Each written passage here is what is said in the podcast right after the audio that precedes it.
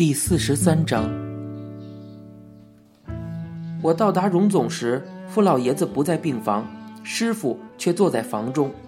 他说他在等我，有话交代。傅老爷子让护士推出去做检验去了。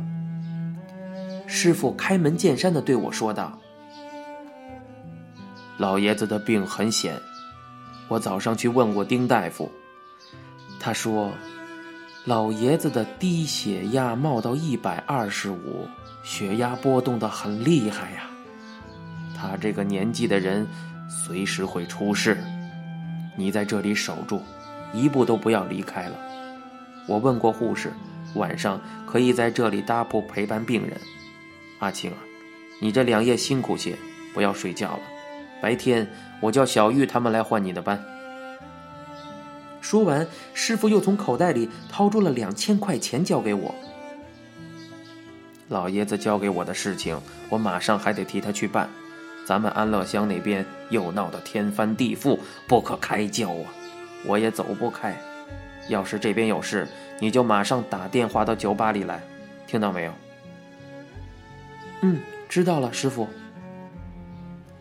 师傅走后，我趁机到下面餐厅去吃了一碟蛋炒饭。回到三零五号病房，护士已经把傅老爷子送回房中，房里的窗帘拉了下来，变得阴沉沉的，像晚上一般。床头边多了一架氧气筒，傅老爷子闭着眼睛，静静地躺着。我不敢惊动，便坐在床角的椅子上陪伴着他。另外床上躺着的那位病人，也是一位退了役的老将官，据说是脑溢血。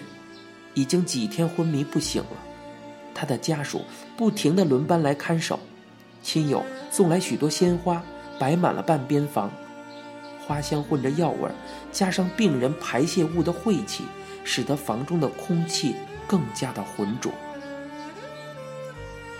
差不多到傍晚六点钟，护士送晚餐来了，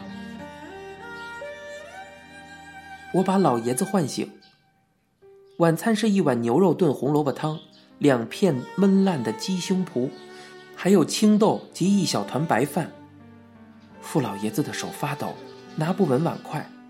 我把他抱起来，在他的胸前围上餐巾，端起牛肉汤，一勺一勺的喂他喝了半碗牛肉汤，又用刀把鸡胸脯割成细条，夹到老爷子的口中，只吃了两筷子。傅老爷子便不要吃了。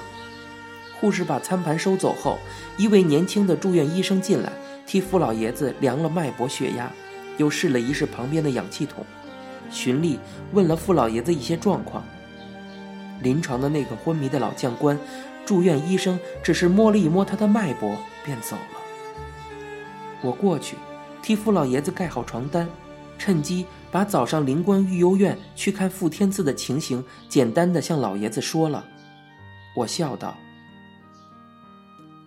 老爷子，傅天赐还问老爷子什么时候去看他呢？”傅老爷子叹道：“哎呀，那个孩子，最是叫人挂心呐。”我的一点东西，都留了给他和灵光育幼院里的那些孩子了。傅老爷子又望着我，接着说：“阿青，老爷子恐怕没有什么好东西。”留给你了呢。老爷子说这些干什么？你把椅子端过来。傅老爷子命我道：“老爷子该休息了，有话明天再说吧。”傅老爷子坚持道：“不。”趁我现在人还清爽，有些话要跟你说。我看见傅老爷子确实似乎精神比较爽朗了些，声音也不像先前那样微弱，便把椅子拉到床头，在他头边坐了下来。老爷子问道：“听说安乐乡有人去捣乱吗？”“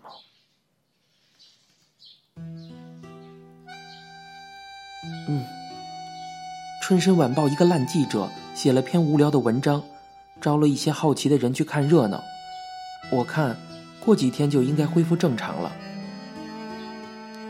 傅老爷子惋惜的说道。“只怕你们在安乐乡那个窝又待不长了呢。你们这群孩子，恐怕从此又要各分东西，开始流浪了。”你们这种孩子，这十把年来，前前后后，我也帮过不少。有的还争气，自己爬了上去；有的却掉到下面，越陷越深。我也无能为力呀。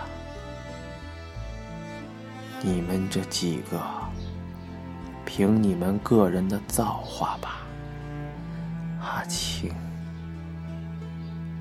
傅老爷子从被单下面伸出一只颤抖抖的手来，我迎上去，双手握住傅老爷子那只干枯的手。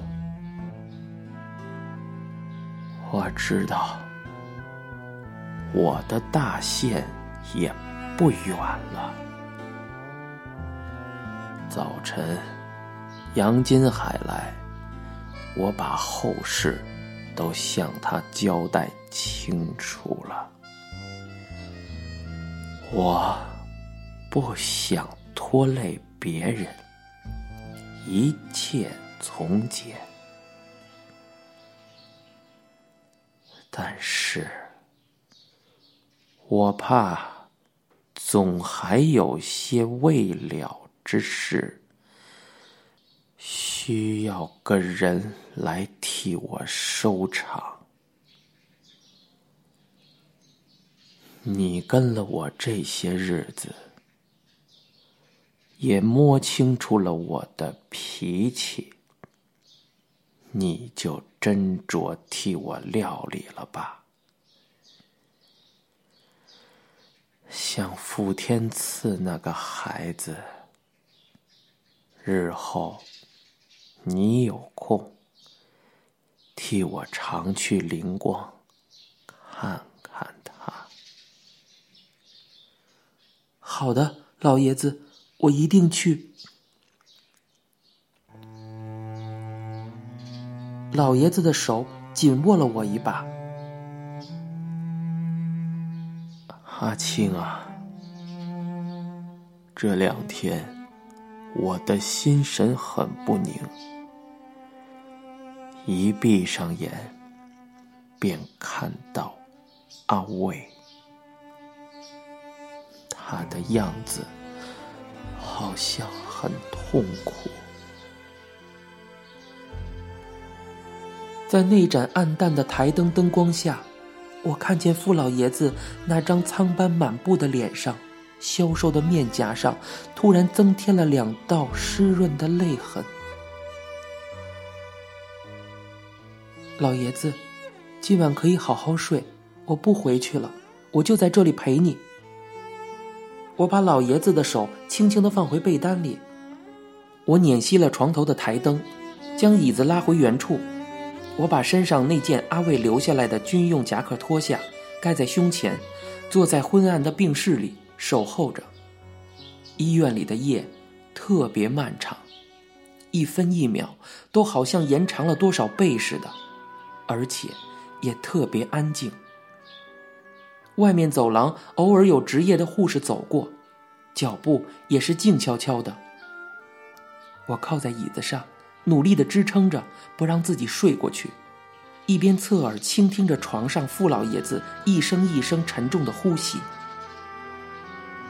大约到了半夜，我听见傅老爷子的呼吸声起了变化，开始有点急促。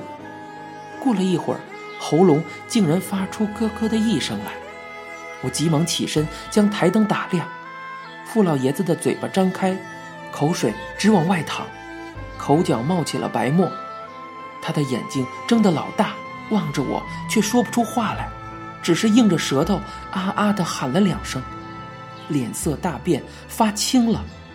我一手按亮了警示灯，一面飞跑出去找到值班的护士。护士跑了进来，马上开了氧气筒，替老爷子装上氧气面罩。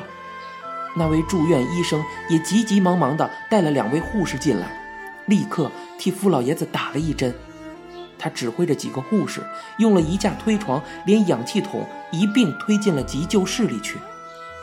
我在急救室外等了两个钟头。医生才满头是汗的出来说：“傅老爷子的情况已经稳定下来了，不过人却昏迷了。”傅老爷子一直在昏迷状态中，没有醒来过，拖得非常辛苦。他脸上盖着氧气罩，手臂上插着针，不断的在打点滴，全身都缠满了胶管。他的背原本就佝偻得很厉害，现在因为呼吸困难，身体却更卷缩成了一团。